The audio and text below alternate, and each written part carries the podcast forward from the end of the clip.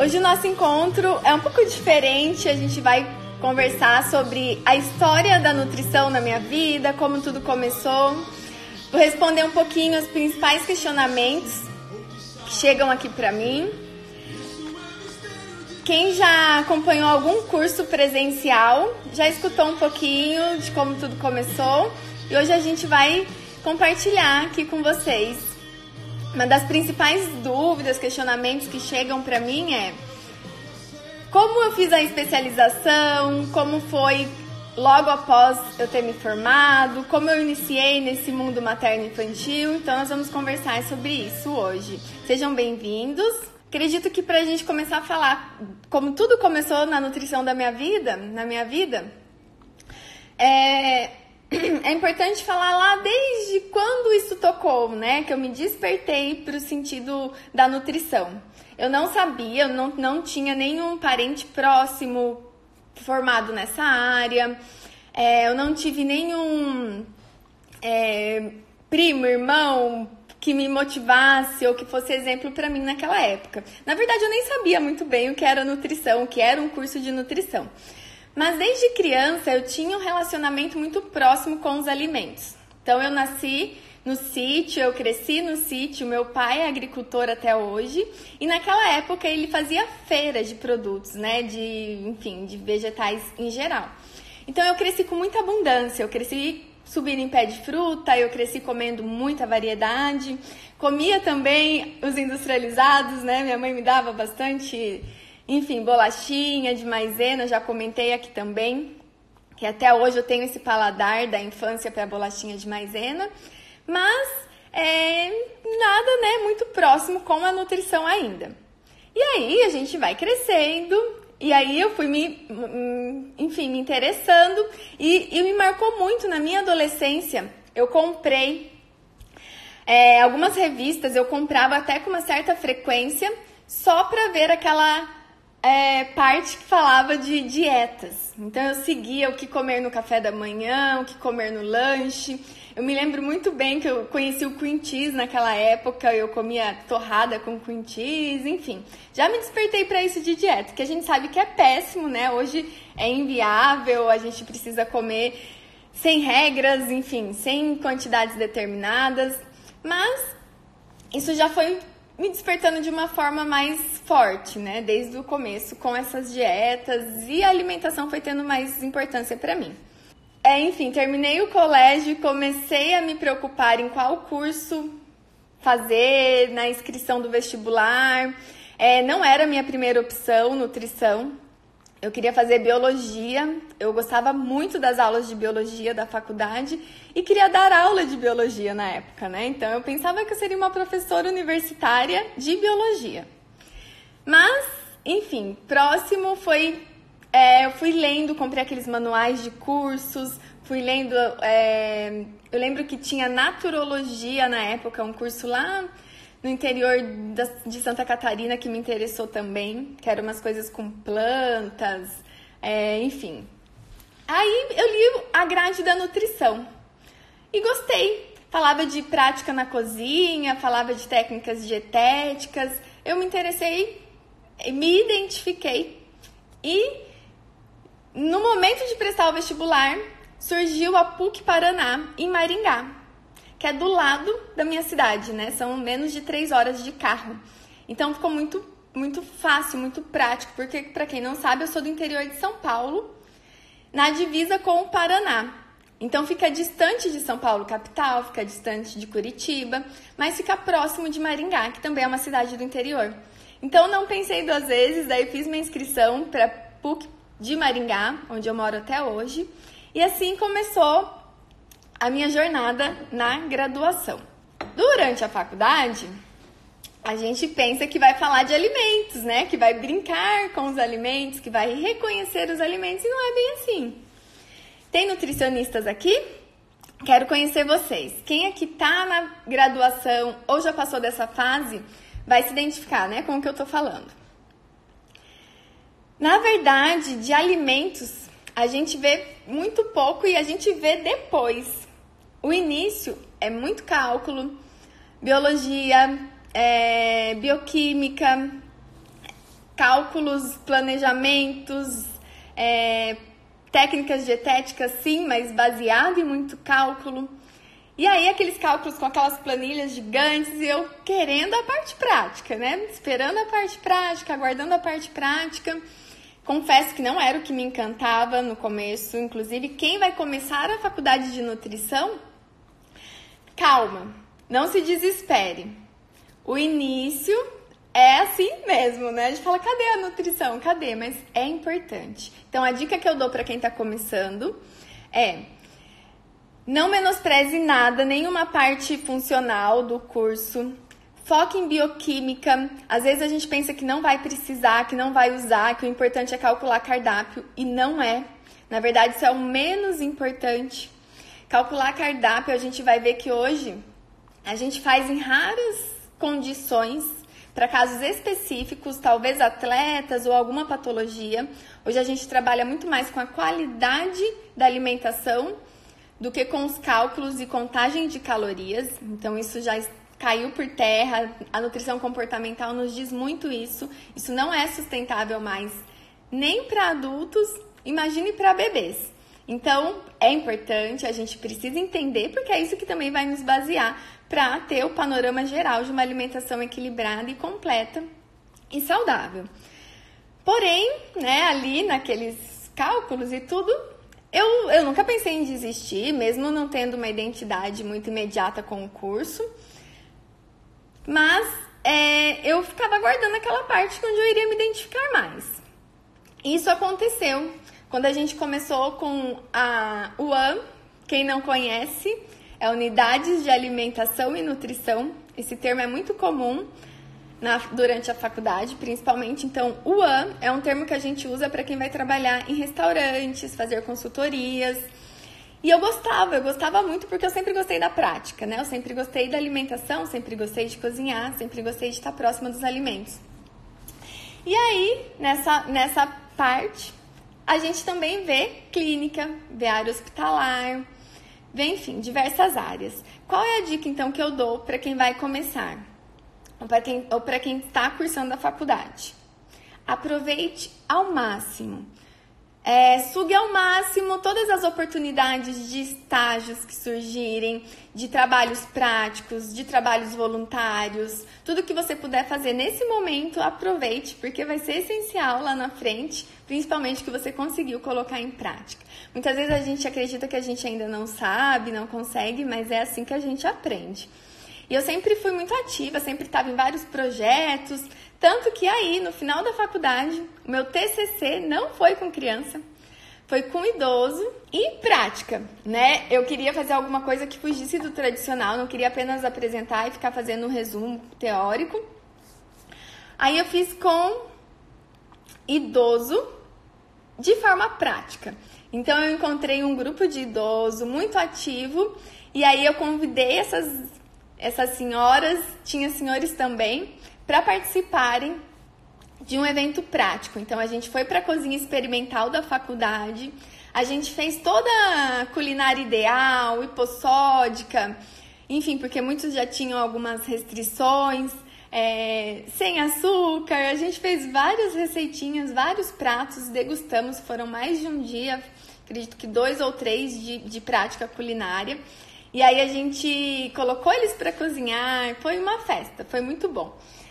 Porque eu não poderia fazer talvez dessa forma com criança, né? Eu não teria um grupo específico. Então, sempre essa prática me, me, me seguia muito durante a graduação.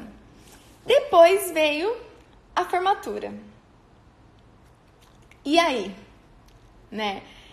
A gente tem aquela sensação que a gente não sabe nada, tá chegando no final, é, a gente não sabe por onde começar, eu também não sabia.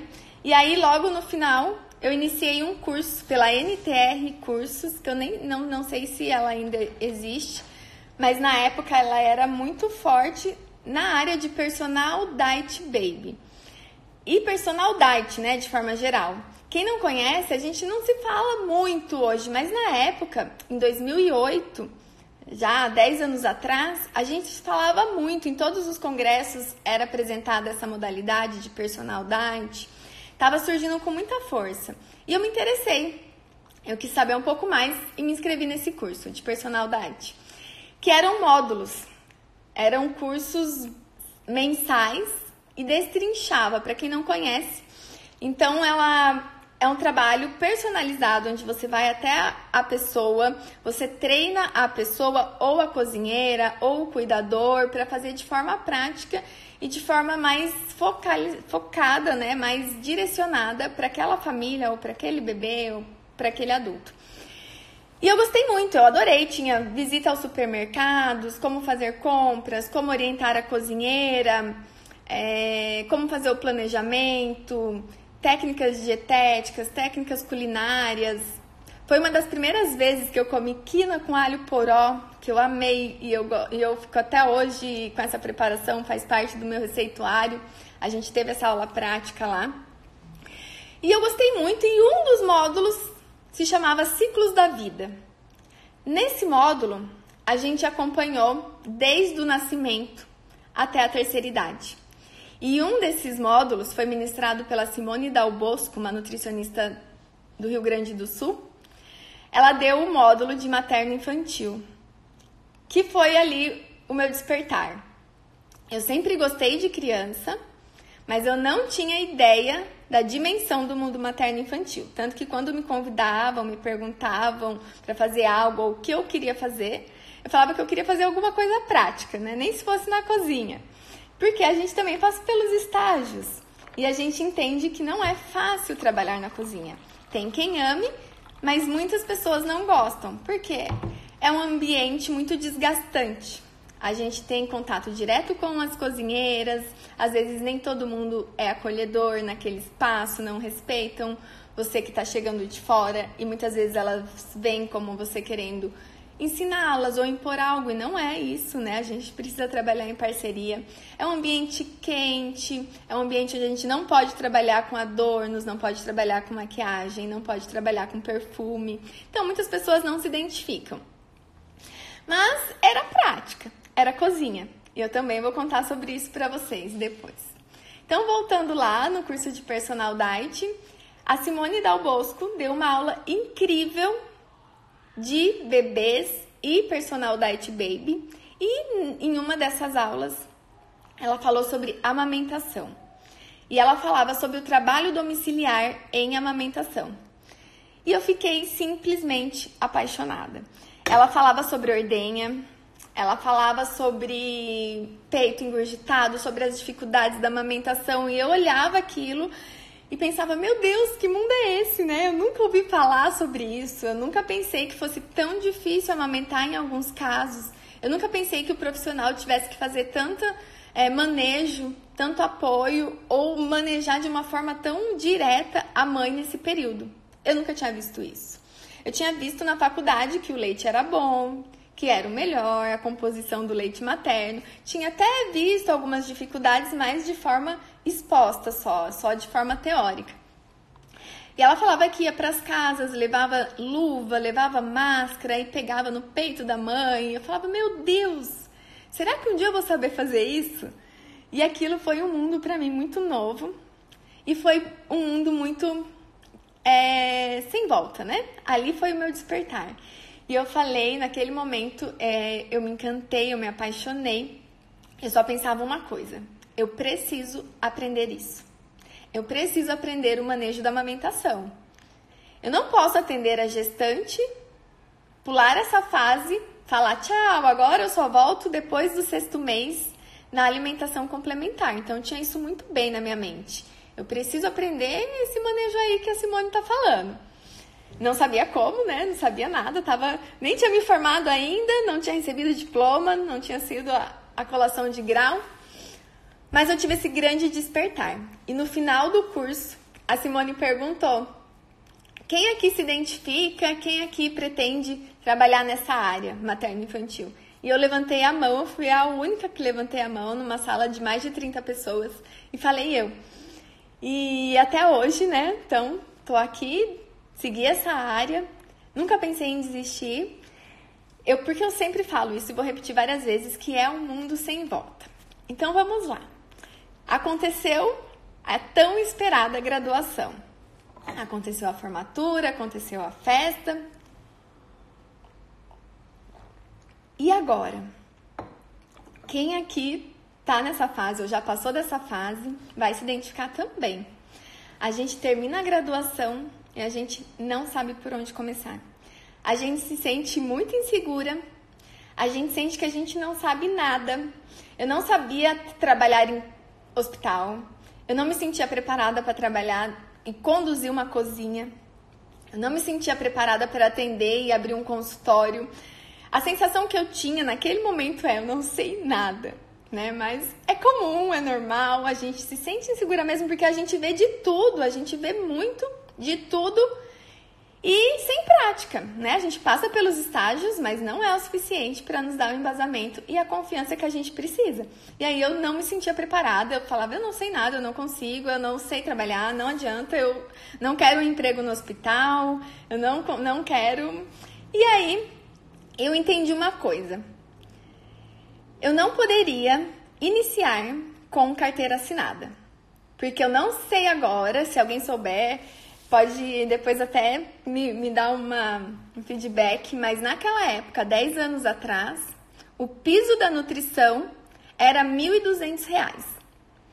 Então aquilo não entrava na minha cabeça como eu ia trabalhar o dia todo, das 8 às 18 e ganhar R$ 1.200. Eu tinha uma. E aí eu comecei a me despertar e falava: não, eu tenho que fazer alguma coisa diferente, porque eu não posso. Se eu começar assim, ou é, se eu entrar nesse mundo, vai ser mais difícil depois eu sair e eu preciso ir em busca do que eu desejo no momento, que era materno infantil.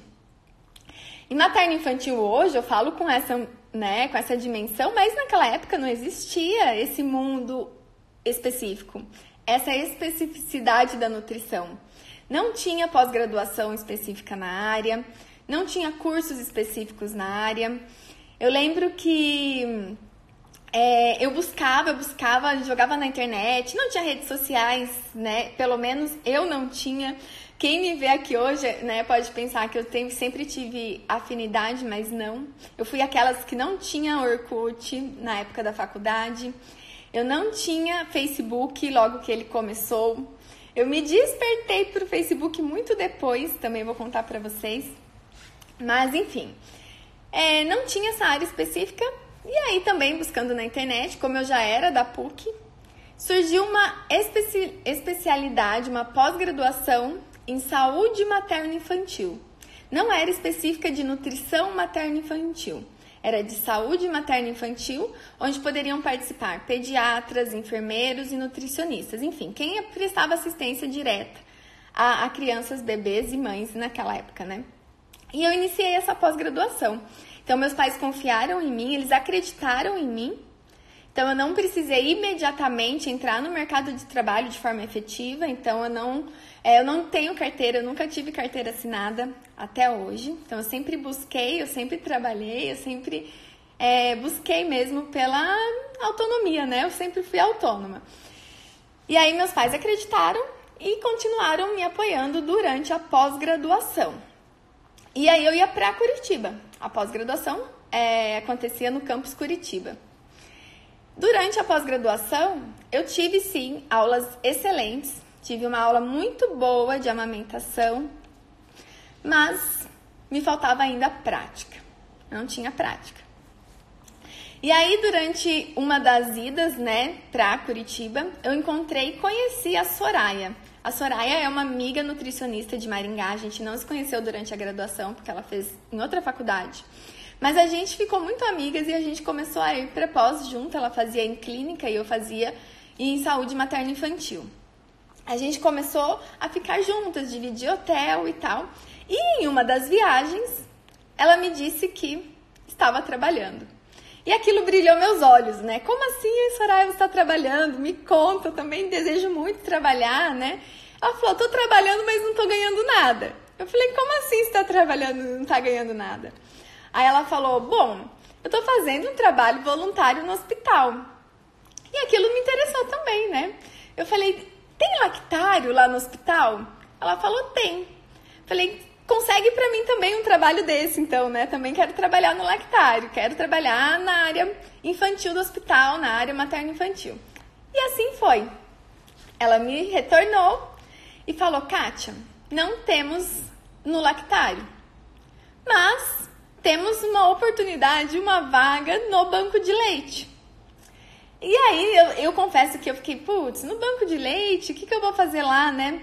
É, pasteurizar o leite, cuidar do leite, eu quero ver a mãe, eu quero cuidar da mãe, do bebê. Mal sabia eu que era exatamente lá que eu deveria estar. O lactário ele só faz a distribuição do leite. Então eu não ia aprender nada lá de manejo. Mas como eu não sabia como funcionava um banco de leite, né, naquele momento eu tive aquele preconceito achando que eu também só ia pasteurizar o leite e não. Imediatamente, né, assim, na, no, no, próximo dia útil, já fui fazer, preencher uma, uma ficha e fui selecionada e comecei o trabalho voluntário no Banco de Leite Humano. E aí foi simplesmente o meu despertar real para amamentação. Então, para quem não conhece, o banco de leite ele faz todo o manejo cuidado com o leite então ele recebe o leite, pasteuriza o leite, cuida desse leite e distribui esse leite. O leite do banco de leite ele é específico para bebês de risco nutricional. Então também no banco de leite existe assistência materna infantil. E aí, as mães com dificuldades na amamentação vão até lá receber atendimento gratuito. Então, é atendimento de ponta. O nosso banco de leite, ele é referência mundial poucas coisas, né? Nós no Brasil somos referências e eu tenho o maior orgulho de falar que o banco de leite é referência mundial. Então, países de primeiro mundo buscam o nosso modelo de trabalho para levar para eles lá. Então, é, esse é motivo de orgulho para todos nós, devido à eficiência e à qualidade do banco de leite. E aí, eu fui a primeira nutricionista do Banco de Leite Humano de Maringá a colocar a mão na massa. Porque só tinham passado por lá é, enfermeiras, técnicas de enfermagem, porque são elas que aprendem na graduação o manejo prático da amamentação. E a gente não aprende. Mas eu fazia com tanto amor, eu gostava tanto, eu era tão apaixonada que eu fui curiosa, né? Eu fui indo, eu ficava observando e muito rapidamente eu aprendi a fazer o manejo da amamentação. E eu já fazia atendimento para as mães que iam até lá. E também fazia o controle da pasteurização. Então, eu fazia gerenciamento de toda a qualidade do leite e fazia assistência às mães. E junto a tudo isso, eu também comecei a dar palestras sobre aleitamento materno, no primeiro momento nos quartos do próprio hospital para as mães lá, que são quartos coletivos. Para quem não sabe, o HU é um hospital universitário, é um hospital do governo do estado. Então, é um hospital onde os leitos eram é, com mais de uma pessoa, né, com mais de uma família, com mais de um bebê. Então eu reunia essas mães e fazia palestras sobre aleitamento materno. Até que um dia a Bia, que é a minha madrinha da amamentação, ela é enfermeira-chefe do banco de leite, ela começou a dar palestras para profissionais em outras cidades de um curso mais completo sobre aleitamento materno, para capacitar outros profissionais. E aí ela me convidou para dar essa palestra junto com ela. Isso foi aproximadamente no meio de 2009. Eu não tinha ainda nada de, de prática com público, com palestras, enfim. Mas eu aceitei o desafio. Né? Era um, é um curso, ele existe até hoje, a gente ministra ele até hoje de mais de 20 horas de capacitação, então ele compreende sexta noite, sábado e domingo. Então é um período longo. E eu nunca tinha falado em público para um público maior, assim, a não ser na sala de aula e nos quartos do hospital. E já no primeiro momento eu fui falar para profissionais. Então imaginem, né? Eu lembro até hoje, porque de sexta para sábado eu não dormi, foi tenso, é... sério, né? Quem, quem já passou por isso, as primeiras vezes que a gente fala em público é muito desafiador, a não ser que você já tenha uma facilidade para isso, mas eu não tinha e foi muito tenso. Nossa, só de lembrar agora. Eu não dormia porque eu ficava revisando, eu ficava lembrando das aulas, eu ficava à noite querendo ler meus resumos. Foi muito tenso, né? E, mas deu certo, aconteceu e é um curso que eu tenho muito orgulho, acontece até hoje em parceria com a Bia. E em primeira mão para vocês, a gente teve esse ano o privilégio de estar no ENAM, que é o Congresso Nacional de Aleitamento Materno. O primeiro congresso de aleitamento materno sem conflitos de interesse. Então, ele não tem patrocínio de indústrias de, enfim, né, que são contra a amamentação, vamos dizer assim, que atrapalham a amamentação. Então é um congresso muito idôneo, onde tem como base a Fiocruz todos os profissionais. E a gente vai estar tá lá, acontece em novembro. Vai ser no Rio de Janeiro, é um congresso que acontece a cada dois anos em algumas capitais do Brasil. Então ele vai passeando no Brasil e a gente vai estar tá lá com o curso de aleitamento materno e BLW. Então para nós é um marco mesmo, porque é uma parceria de mais de 10 anos e agora a gente está nesse congresso, vai ser e é muito especial. Bom, mas vamos voltar lá no banco de leite. Então é, assim começou o meu despertar para amamentação. E aí eu não parei mais.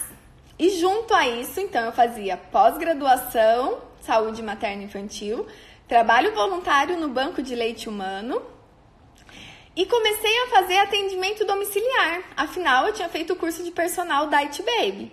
Então eu ia para casa das pessoas e orientava as mães como fazer a papinha, porque era a única coisa que eu sabia naquele momento, fazer a papinha ideal. Mas graças a Deus, naquele momento a gente já não fazia mais tudo junto e misturado. Então eu ensinava, orientava as mães como fazer a papinha separadinha, levemente amassada. Eu tenho algumas fotos desse período que é muito, muito bacana. E alguns bebês sorrindo, abrindo a boca, mas eles muitas vezes não comiam. E a gente ficava rezando para os bebês comerem, porque se os bebês não comessem, ou chorassem, ou jogassem, ou, ou esperneassem, a gente não sabia o que fazer né? A gente não tinha, gente, não tinha. A gente não tinha confiança para deixar o bebê comer sozinho. Imagina, a gente nem ouvia falar sobre isso naquela época. É, a gente não aprende sobre engasgos. Então, sim, né? A primeira vez que eu vi o bebê comendo sozinho, me fiz vários questionamentos e um deles foi: será que não é perigoso? Será que o bebê não vai engasgar? Isso também a gente vai conversar num próximo encontro, porque a gente vai ter mais de um, né? Sobre a história pra gente chegar até aqui. E depois, então, com isso, veio uma proposta para eu fazer um atendimento, uma consultoria numa unidade de alimentação e nutrição, em uma UAM. A Bia, né, que foi o meu anjo da amamentação, também foi o meu anjo da consultoria.